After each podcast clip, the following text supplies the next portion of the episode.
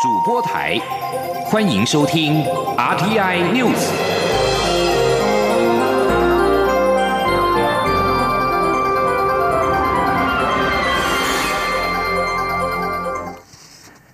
各位好，我是李自立，欢迎收听这一节央广主播台提供给您的 RTI News。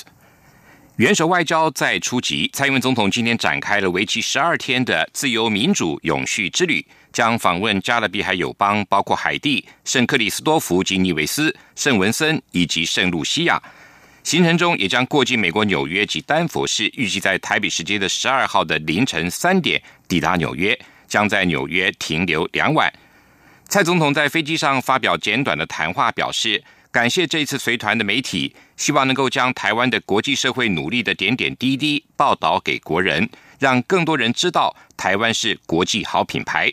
总统也透露，飞机降落后将会有一连串的紧凑行程，要一起为台湾的外交努力。蔡总统稍早在登机前也指出，这次出访将会向世界传达三个台湾价值，就是自由开放、守护民主跟永续发展。期待在出访时能够为台湾寻找更大的空间跟商机。记者郑林的报道。蔡英文总统展开为期十二天的自由民主永续之旅，十一号中午率团启程。在出发前，先于桃园机场发表行前谈话。蔡总统说，本次出访加勒比海友邦，包括海地、圣克里斯多福及尼维斯、圣文森以及圣露西亚。行程中也将过境美国。这趟访问命名为“自由民主永续之旅”。自由民主永续是台湾想和全世界分享的台湾价值，带领国家走出去，就是总统最重要的任务。蔡总统表示，这次出访将会向世界传达三个台湾主张。第一个就是共享自由开放的价值，台湾会和世界共享自由开放的价值。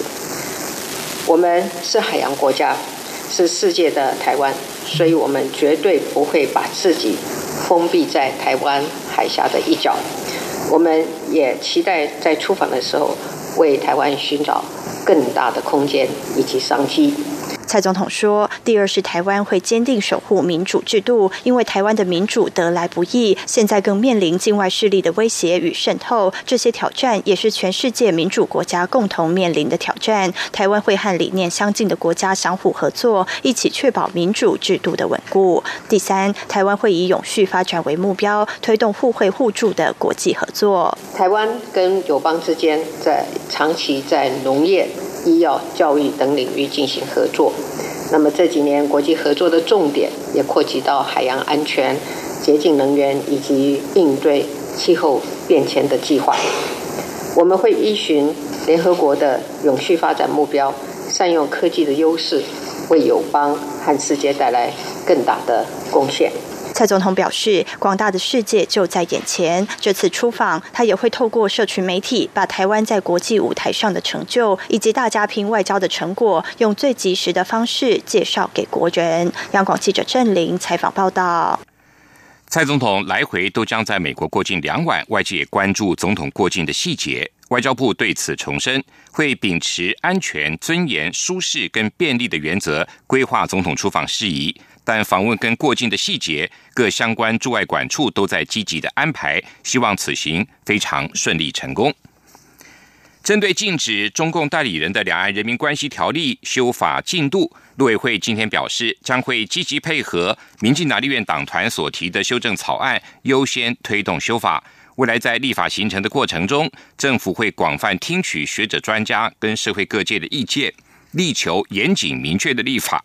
进一步的建立合宪、合法、完善、可行、明确、严谨的民主防卫机制，维护两岸健康有序的交流。记者王兆坤的报道。陆委会副主委邱垂正表示，近年中共以锐实力对民主社会进行渗透与分化，这是举世公认的事实。美国、澳洲等先进民主国家为反制境外势力渗透分化，纷纷制定反渗透法、外国代理人法等法律。这已是国际的趋势。邱垂正指出，中共于今年初提出“习五条”后，加大对台统战渗透力道，并利用台湾民主自由开放的社会环境，透过各界人士强力为其进行政治宣传，以达混淆视听、分化台湾社会并破坏我国政治秩序的效果。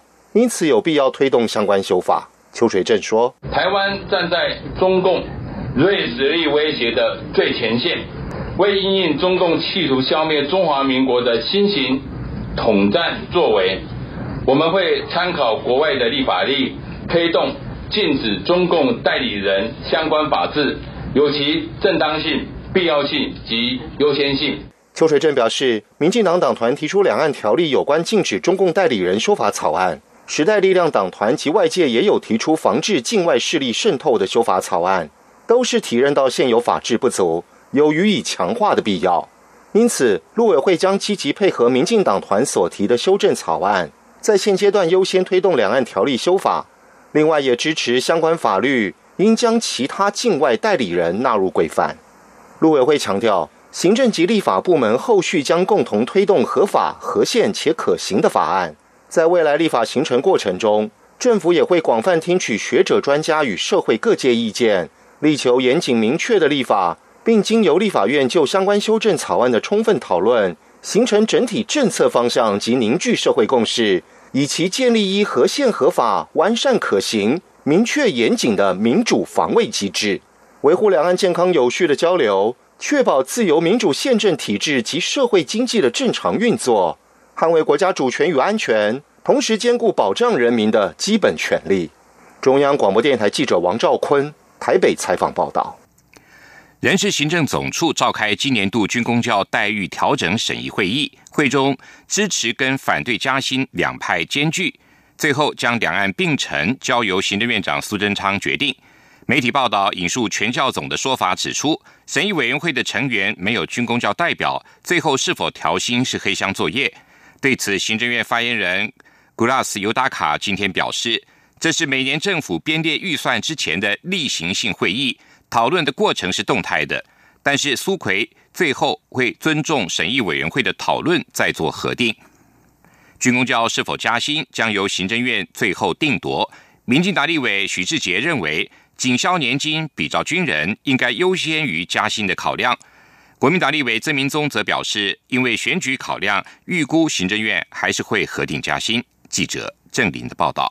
明年军工教是否调薪，引发各方关注。行政院人事行政总处十号召开军工教待遇审议委员会，但各方意见不一，将正反意见并陈，由行政院长苏贞昌做最后决定。有地方政府对于加薪表达忧虑，认为调薪对财政困难的地方政府而言负担沉重。民进党立委许志杰表示，军工教年金小幅度调整可以考虑。就他个人而言，他认为警消年金比照军人可以优先考量。军工教年金的小幅度的调整，我认为是可以考虑的。比如警消年金比照军人，可以优先于加薪的考量。当然，加薪会刺激景气，也会增加财政负担。如果审议委员会没有反对意见的话，让行政院决定。啊，当然。执政者要负最后的成败责任。国民党立委曾明宗则指出，去年已经加薪百分之三，今年台湾其实没有加薪条件，但基于选举考量，他认为行政院还是会核定加薪。去年加薪了百分之三，那以这一年来的通货膨胀，或者是财政情况，或者经济情况，基本上我们真的没有加薪的条件。但是我们预测，我可以预估。因为选举到了，那这些小组没有做成一个决议，那要由行政来核定。我相信行政院一定会核定加薪，为了。选举到了，为了政策买票。曾明宗也说，军工教加薪一年要两百亿的支出，有些地方政府财政困难无法支应，所以假设行政院决定要加薪，他具体建议中央要请客，也要由中央买单，所以他要求这些增加的支出要由中央政府全额补助。央广记者郑玲采访报道。交通部评估高铁是否南延到屏东，预计最快下周向行政院报告。交通部铁道局局长胡湘林今天表示，如果从工程角度评估，屏东的运量并未达到可接受的标准。可是，如果从国土跟区域发展的角度思考，交通部正在评估这个政策。记者王威挺的报道。媒体报道，交通部评估高铁延伸至屏东一案，最新规划新增经高雄火车站或经小港机场两岸，预计下周向行政院报告。对此，交通部铁道局长胡湘林十一号在行政院会后记者会上表示，高铁南延屏东，交通部已经评估一段时间，如果从经济或财务的效益可行性判断，屏东的运量没有到达可接受的标准。但是交通部目前正从国土发展的角度考虑此政策。胡湘林说：“呃，铁道局在过去已经有呃在做评估相当长的一段时间。不过就一般我们讲工程评估的角度，会从它的啊经济或财务的这个效益可行性来去做判断。如果单纯的以屏东的运量的角度来看的话，它的可行性是并没有达到一个。”可接受的一个标准。不过现在在主要的考虑是，如果我们从国土跟区域发展的角度来去思考的话，是不是应该要把这样的一个呃呃整个政策上的考虑放到里面去？针对有学者认为高铁延伸至屏东的交通效益不如改善台铁加开客运来的大，建议政府应该有效率运用建设经费。胡湘林表示，台铁优化是否能够达到这样的目的，会并同高铁延伸整体考虑。中央广播电台记者王威婷采访报道。雅尼公司花莲新城山矿产周遭居民不满经济部核准雅尼的矿权展延二十年，提出诉愿遭驳回之后，提起行政诉讼。台北高等行政法院今天判决撤销诉愿决定及原处分，全案仍可上诉。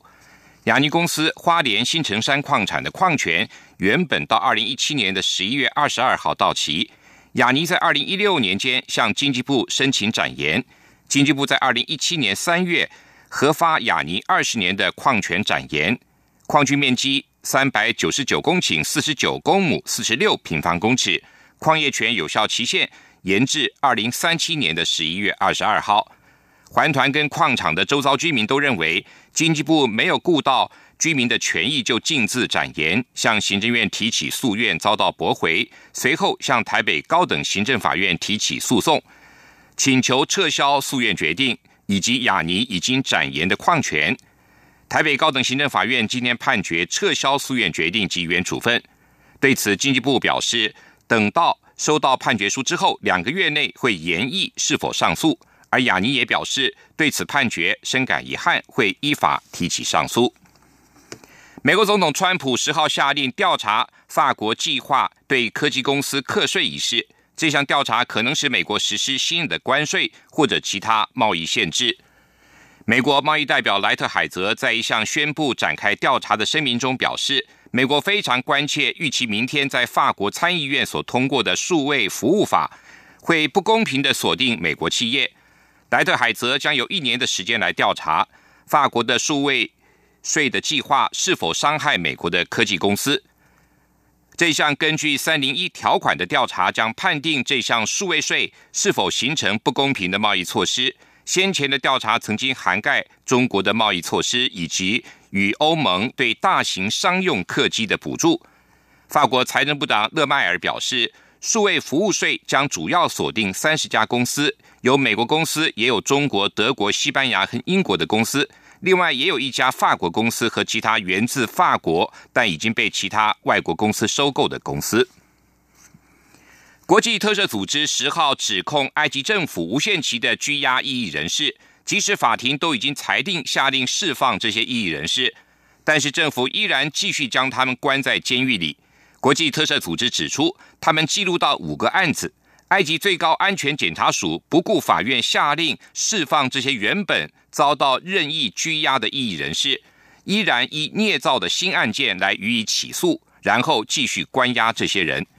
国际特赦组织指出，埃及当局无限期的关押异议人士，这是一项警讯，显示埃及的司法制度已经腐败到什么程度。埃及的安全部门消息人士则表示，在司法跟法庭的裁定下。新遭到逮捕的人士络绎不绝，而当局更以可能有司法上的必要性为由，下令将这些人临时拘押。在国际特赦组织列举的案件中，包括了埃及知名逊尼派的穆斯林学者流亡卡达的卡拉达威的女儿欧拉。以上新闻由李自力编辑播报。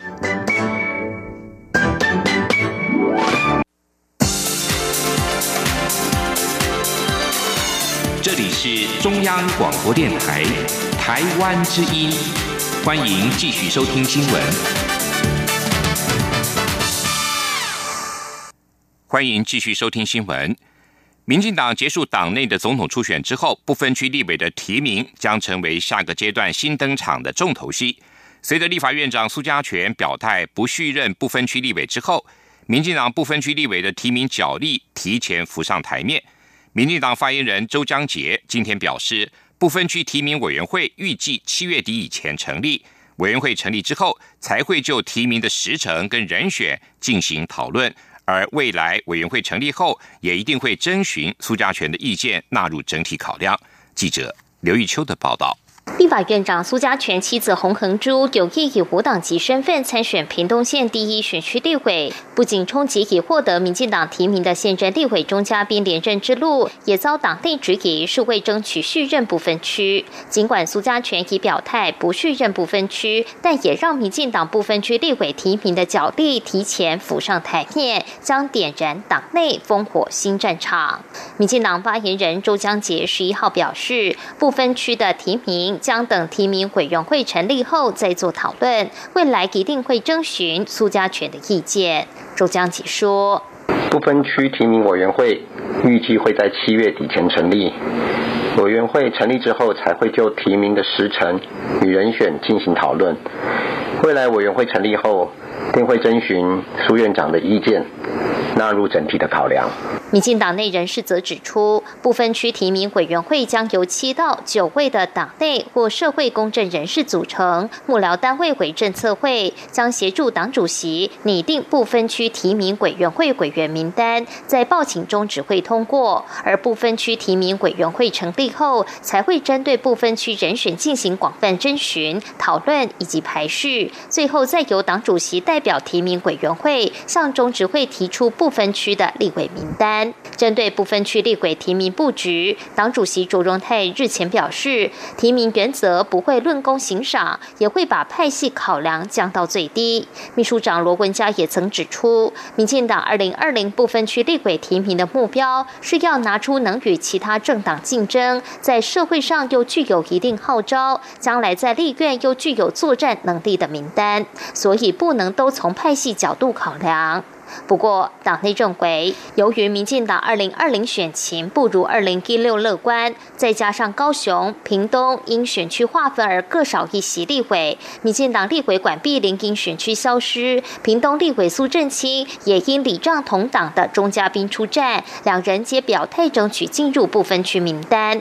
民进党立院党团总召柯建平也因交棒给子弟兵郑鸿辉参选新竹市立委，有意转战不分区，增多。周少下，民进党二零二零不分区提名，恐怕仍是各派系的争夺战场。中广播电台记者卢秋采访报道。国民党正在进行为期一周的总统初选民调，中常委江硕平十号在中常会上拿出了一份监听报告，质疑民调的资料外流。对此，国民党总统初选候选人郭台铭今天表示，党中央应该调查并且解释清楚。他也认为民调遭到民进党大量灌票，最后结果无法代表真正民意。也是候选人的新北市前市长朱立伦受访表示，这份监听报告应该只是部分几通而已，跟实际的差距可能很大。既然目前还在进行民调，大家就平常心，不要对民调有任何干扰行为。此外，高雄一家香蕉煎饼店。因为响应罢免高雄市长韩国瑜的活动，遭到韩粉在网络上抨击。店家表示，因此而导致老板精神耗弱就医。对此，韩国瑜今天受访表示，破坏台湾和谐的行为非常不可取。在自由民主的社会，大家应该要用爱跟包容理解对方的立场。就像他也欣然接受对他的罢免案。长荣空服员的罢工虽然已经落幕，长荣。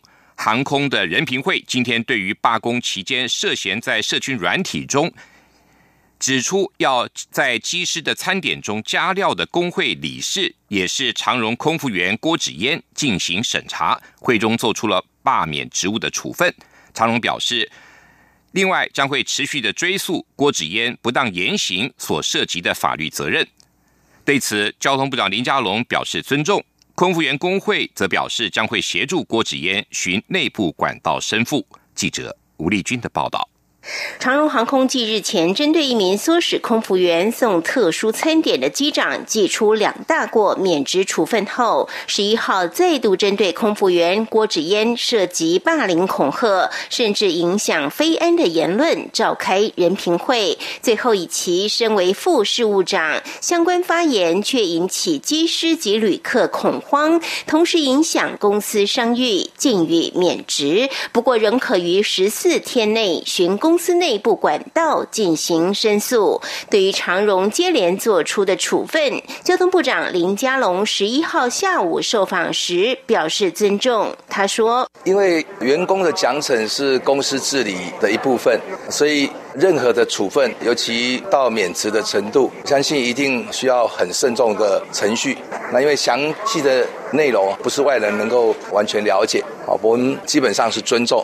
不过，陪同郭子嫣出席人评会的空服员工会理事段佳慧强调，郭子嫣发出争议言论的群组是其二零一一年进入长荣时与同期友人所建立，迄今群组内都维持固定的三十四人，无人中途进出，更从未有人将群组内的讯息外流或截图散步，因此一直让郭子。嫣认为是个可以安心说话、开玩笑的空间，更何况郭子嫣最后也在群组中为所开的玩笑道歉，由此可证，他绝对没有霸凌或影响非安的意图。段佳慧说，甚至子嫣本人在完整的十六章赖的对话里面，他最后也有觉得说我刚刚开的玩笑好像不太好，那他在最后也有对群组里面的人说了道歉的意思，那。我们必须要说的是，这个截图外流呢，其实它是一个没有完整脉络的。相信大家如果看过那完整的对话的话，就会知道，其实紫燕她绝对没有要霸凌别人或是影响非安的意思。工会认为，公司过度解释及放大郭子嫣的私下言行，此举也将限缩员工言论自由及隐私，更有因其身为工会理事，积极参与工会活动，借故放大惩处之余。因此，将全力协助郭志嫣提出申复或进行救济，以维护干部及会员的权益。中央广播电台记者吴丽君在台北采访报道。以演唱古典合唱歌曲见长的拉千人男声合唱团，十四号将携手瑞典的男声四重唱，首度演绎礼法厅风格的曲目。不只要唱，还要加入肢体的动作。拉纤人甚至为此瘦身，展现最美的外形，希望借此让观众看到拉纤人更多的表演风貌。记者杨仁祥、江昭伦的报道。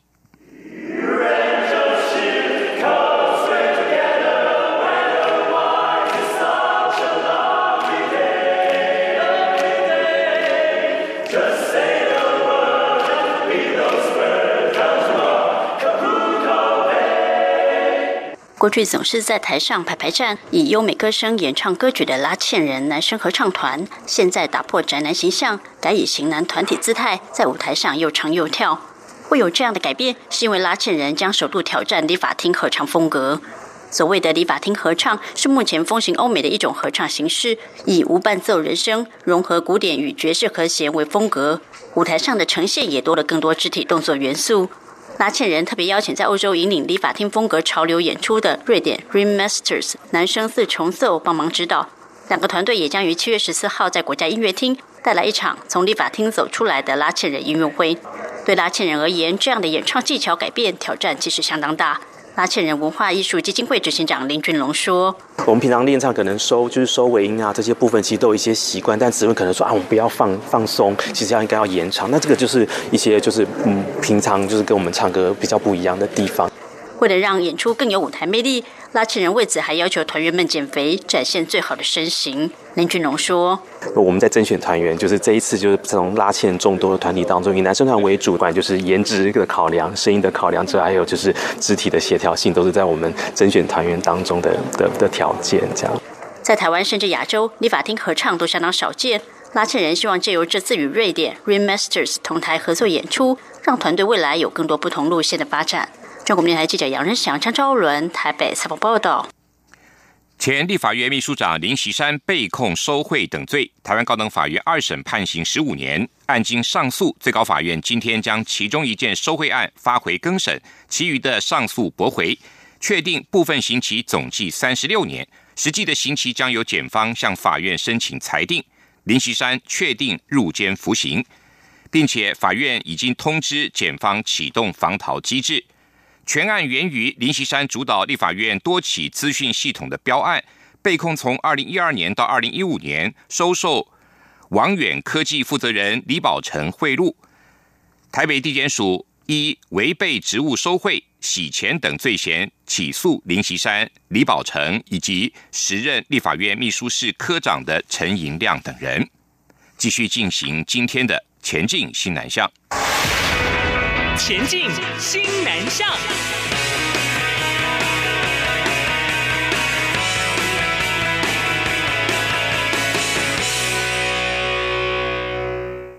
台湾正在加速行动支付发展，各家银行推出了各式钱包抢占市场。外资新展银行也看准了台湾数位支付、财富管理客户需求以及台商回流等商机。